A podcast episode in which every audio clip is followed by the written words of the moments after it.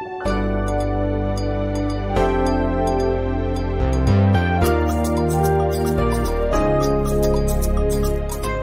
a todas e todos, sou o professor João Gabriel, professor de Sociologia aqui do Brasil Escola. Hoje o tema do nosso podcast, desse episódio de hoje, é Sociedade e Hipermodernidade. Eu vou buscar um pouquinho no conceito de Gilles Lipovetsky para a gente refletir um pouquinho sobre a situação, o desenvolvimento do mundo contemporâneo.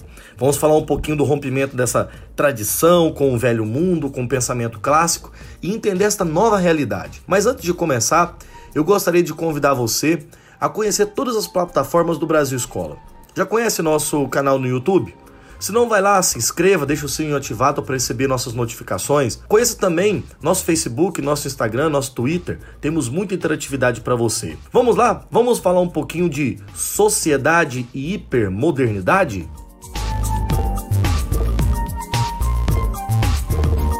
Bom, galera, então o tema é hipermodernidade. Bom, muitos autores divergem conceitualmente a respeito da era contemporânea. A gente poderia, por exemplo, citar aqui inúmeros autores. Por exemplo, nós pegássemos a conceituação do filósofo francês François Lyotard com o tema da pós-modernidade, que ele vai falar que é a era da crise das metas narrativas, né?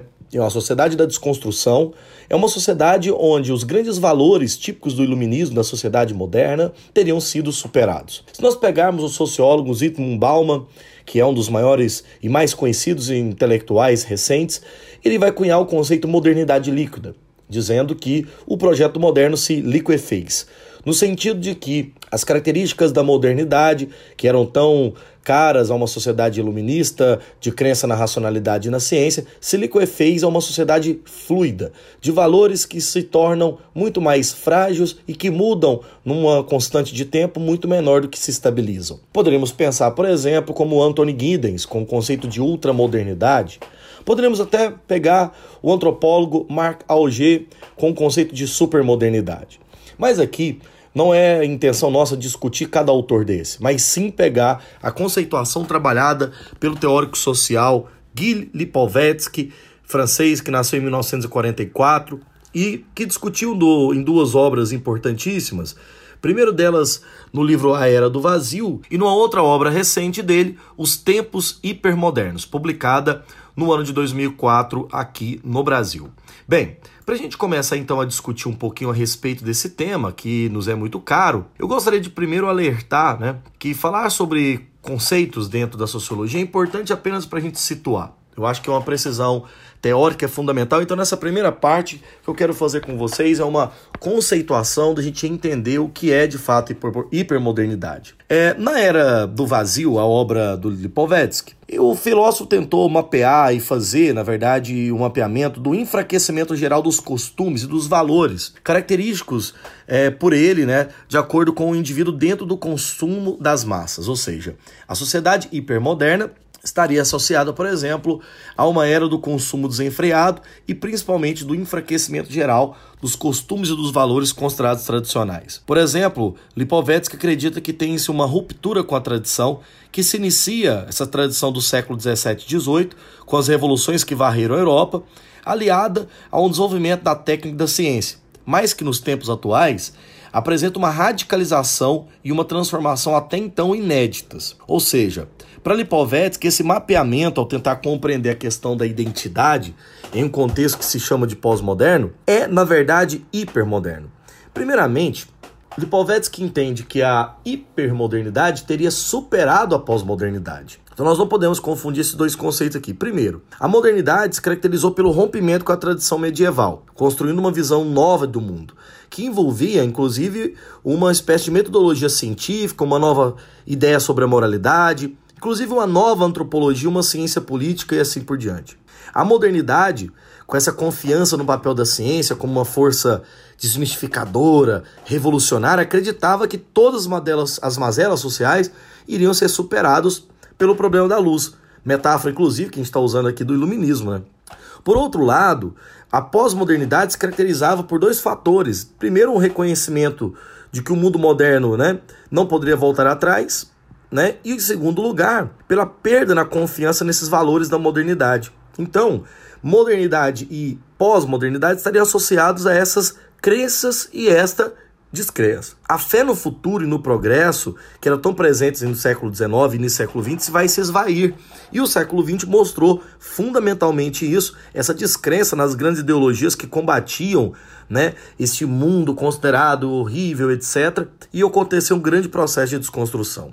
A grande questão é que no pensamento de Lipovetsky, o conceito de identidade da pessoa, semelhante àquilo que Bauman chamava, está ligado ao estímulo das opções disponíveis no mercado. Lipovetsky entende que essa era do vazio é a era de um hipermercado. Assim, o indivíduo que a modernidade quis libertar e tornar autônomo, né, parece ter perdido é, para as faltas de referência e ter encontrado apenas no mercado aquilo que tem a oferecer. Ou seja, o indivíduo da sociedade atual, que nós vamos caracterizar agora em a hipermodernidade, é um indivíduo associado, antes de mais nada, ao padrão de consumo e a uma identidade do individualismo. Esse processo, de acordo com Lipovetsky, ocorre numa certa decorrência da multiplicidade de escolhas, né?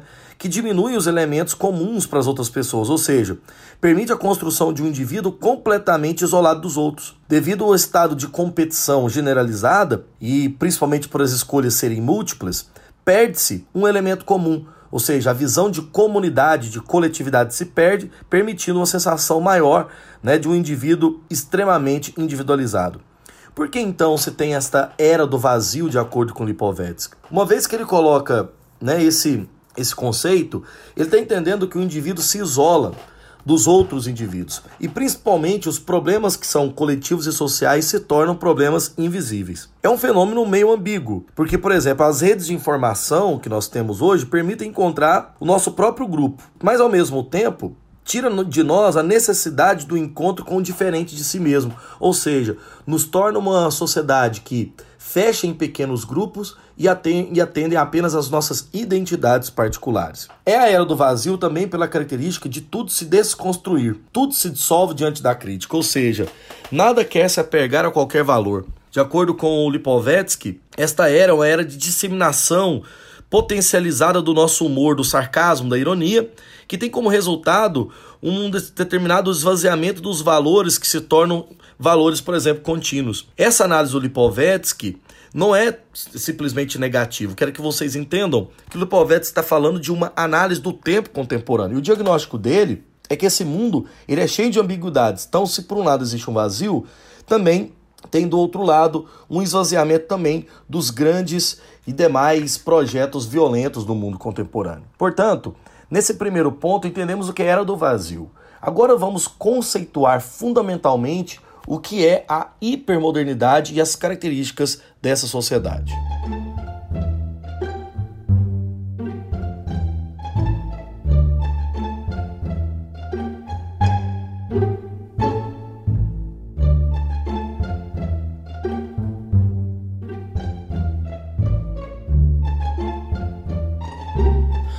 Primeira questão para entender hipermodernidade é entender o motivo por que Lipovetsky denomina esse tempo com essa ideia. Por que hipermodernidade? De acordo com ele, está muito mais na maneira com que é interpretada as, as transformações do nosso tempo como uma era de radicalização dos fundamentos do mundo moderno muito mais do que uma ruptura com esse moderno, porque a palavra pós estaria então depois da modernidade. O que, que Lipovetsky vê? Ele está vendo, na verdade, a hipermodernidade, ou seja, o motivo principal dele é entender que há uma radicalização né, da escolha do conceito. Portanto, para nomear essa sociedade, a gente tem que entender primeiro o que, que é essa chave, esse conceito-chave. Eu acho que o primeiro ponto importante é pensar o conceito não apenas na definição, mas pensar que a hipermodernidade está falando de movimentos contínuos e hiperbólicos, ou seja, de transformações observadas né, de maneira contínua, de maneira sequencial. A hipermodernidade é, para o autor, está muito mais expressadas na ideia sobre o processo de transformação em andamento, que tem se intensificado por ele depois da Segunda Guerra Mundial. Ou seja, a sociedade hipermoderna, ela teria, antes de mais nada, uma razão de ser constante de mudança. Ou seja, se a modernidade foi a ruptura com o pensamento medieval, a hipermodernidade seria a ruptura consigo própria, a todo momento. Então, a gente indica muito mais uma transformação, uma radicalização né, da modernidade do que necessariamente a superação dela. Primeira ideia importante para entender a hipermodernidade é que para o Lipovetsky nós vivemos novos tempos, novas expectativas, novos desafios, novos valores. Será que o novo é sempre algo desafiador? E isso gera com certeza insegurança e medo. E que, claro, né, em determinados aspectos pode gerar consequências inimaginavelmente perigosas. Primeiro ponto interessante, então, é que o indivíduo hipermoderno, ele é um indivíduo que classifica-se, né, diferenciado do indivíduo pós-moderno.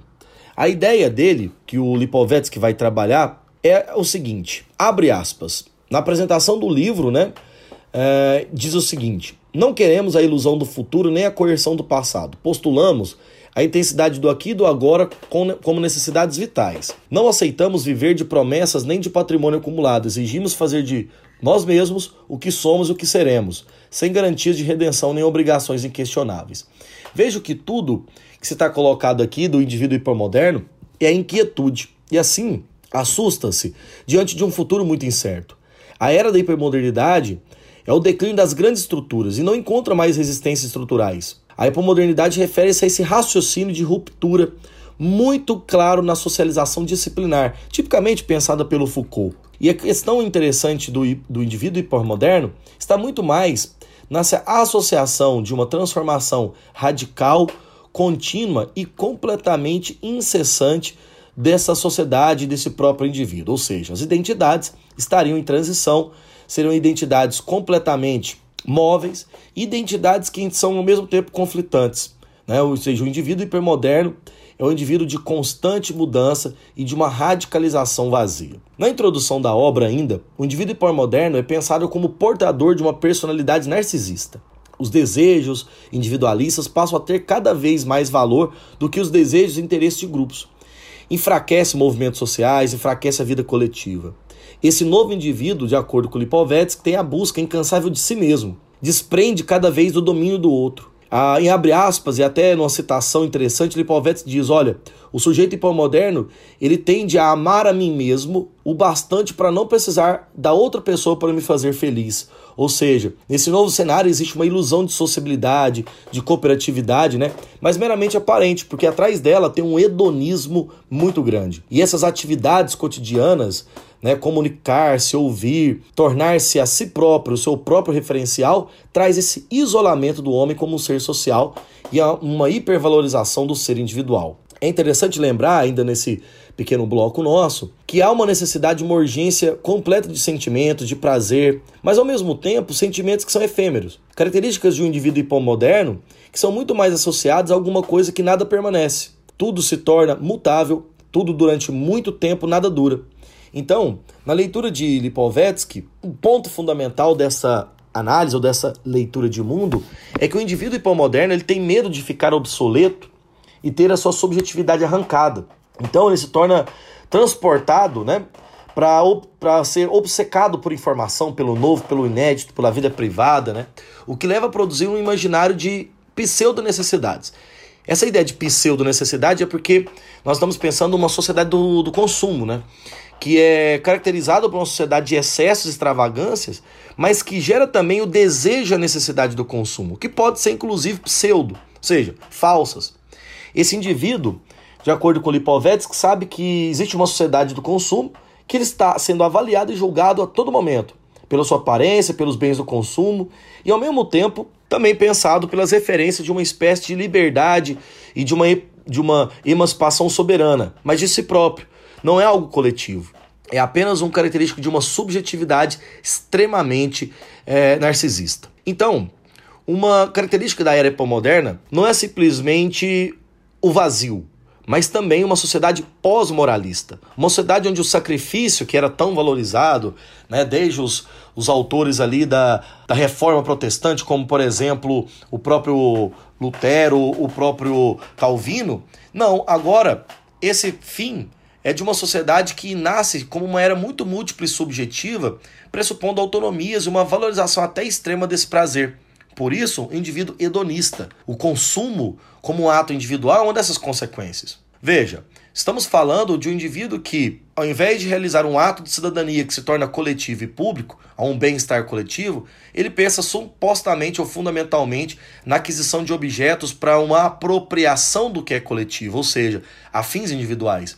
Ou seja, as esferas da vida cotidiana, de acordo com Lipovetsky, estão associadas a esta determinada consciência subjetiva dos homens que nada pensa no ideal coletivo, no ideal social.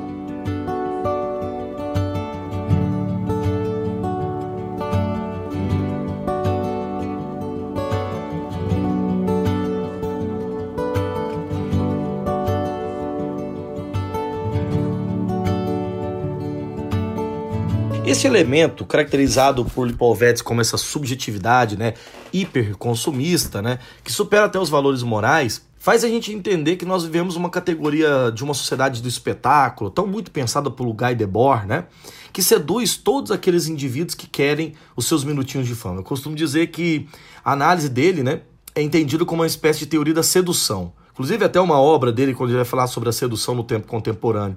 Ou seja, seduzir-se está para muito além da nossa alienação da nossa disciplina.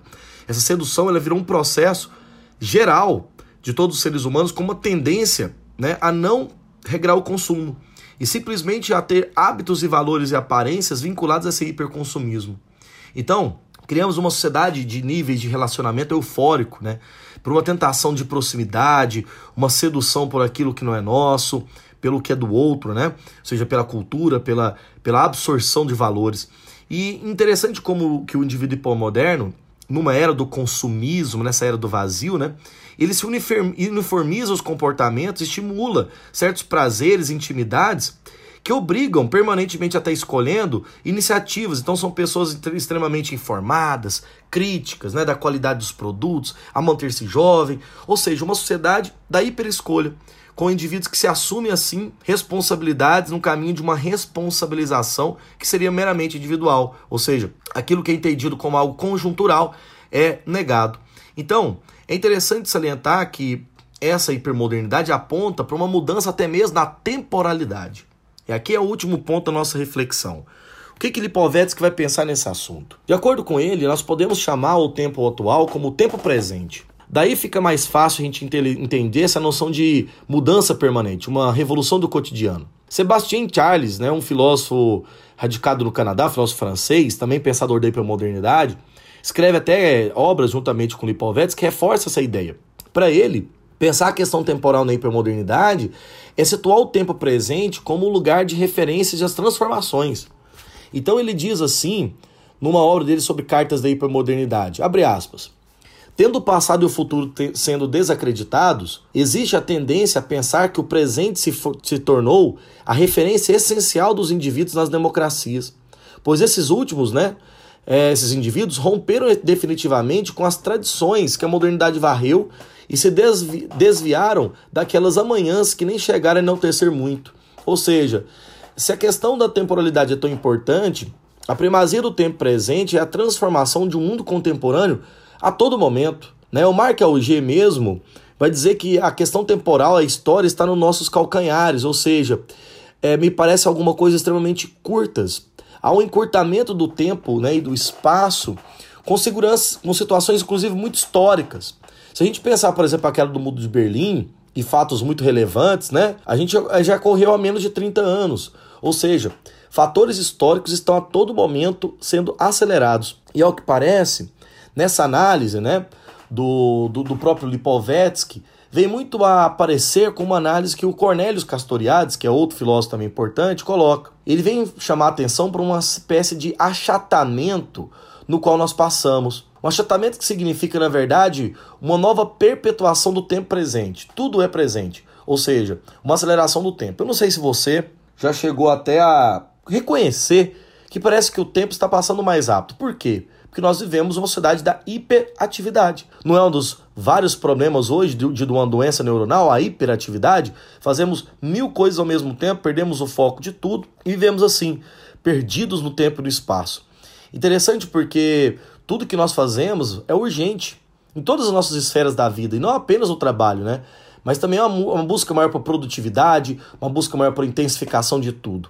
E esta urgência, essa, essa necessidade generalizada de viver o tempo presente ocupa todo o nosso tempo. Né? Ou a gente faz o que? Vive sem ócio produtivo, ou seja, uma sociedade que produz tudo ao mesmo tempo e nada é produzido de maneira profunda. Então, para caminhar para uma via conclusiva aqui, a mudança desse eixo temporal né, que a modernidade passa no tempo presente, na hipermodernidade, tem muita influência nas transformações da nossa cultura individualista. Né? A, gente mencionou, a gente mencionou aqui no início do nosso podcast essas mudanças profundas por vários autores, mas a gente está numa revolução individualista muito profunda. O que Lipovetsky coloca é essa revolução liberta o indivíduo de uma referência do futuro, só para conceber o seu bem-estar no tempo presente. Ou seja, essa relação pensa sendo percebida como uma sociedade do imediatismo, uma sociedade do efêmero. Então, para Lipovetsky, esse indivíduo hipermoderno, né, no cotidiano, ele busca sempre explicitar muitos paradoxos. Parece ter um paradoxo que é a gente aborda o tempo presente como a sociedade atual, mas também às vezes fazemos o nosso culto ao passado, evidenciamos aumento, né, de certas características de voltar ao passado, mesmo assim pensando no tempo presente, ou seja, o mundo dos paradoxos. Por isso que eu gostaria de encerrar mostrando os três elementos do mundo contemporâneo que o Lipovetsky coloca. Né? Primeiro, um exercício de pensar a complexidade somando os elementos né, é, do nosso tempo, pensar a sociedade do consumo ampliando o nosso território de visibilidade. Segundo lugar, ressaltar a importância de observar os paradoxos da hipermodernidade e entender essa hipermodernidade apenas não no sentido negativo, mas também uma sociedade complexa e paradoxal que ao mesmo tempo estimula os prazeres, né, o hedonismo, o consumo, a festa e produz também comportamentos extremamente angustiados e completamente patológicos.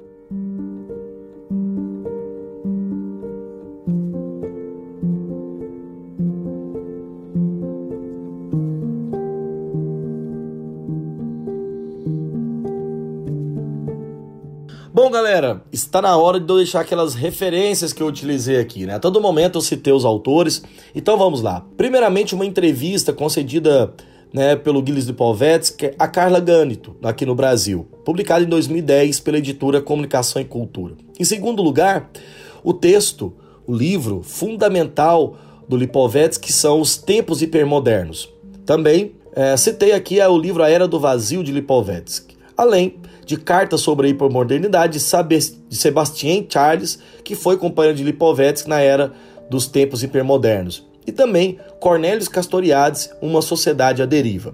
Citei no início da aula alguns autores e entre eles destacaria, por exemplo, o livro Modernidade Líquida de Zygmunt Bauman. Beleza? Muito obrigado pela sua audiência. Eu agradeço você por estar sempre presente aqui e te convido também a compartilhar esse podcast se você gostou, enviar aos colegas, aos amigos e vamos lá, fazer o Brasil Escola crescer para a gente ter sempre mais qualidade. Um grande abraço e até o próximo episódio.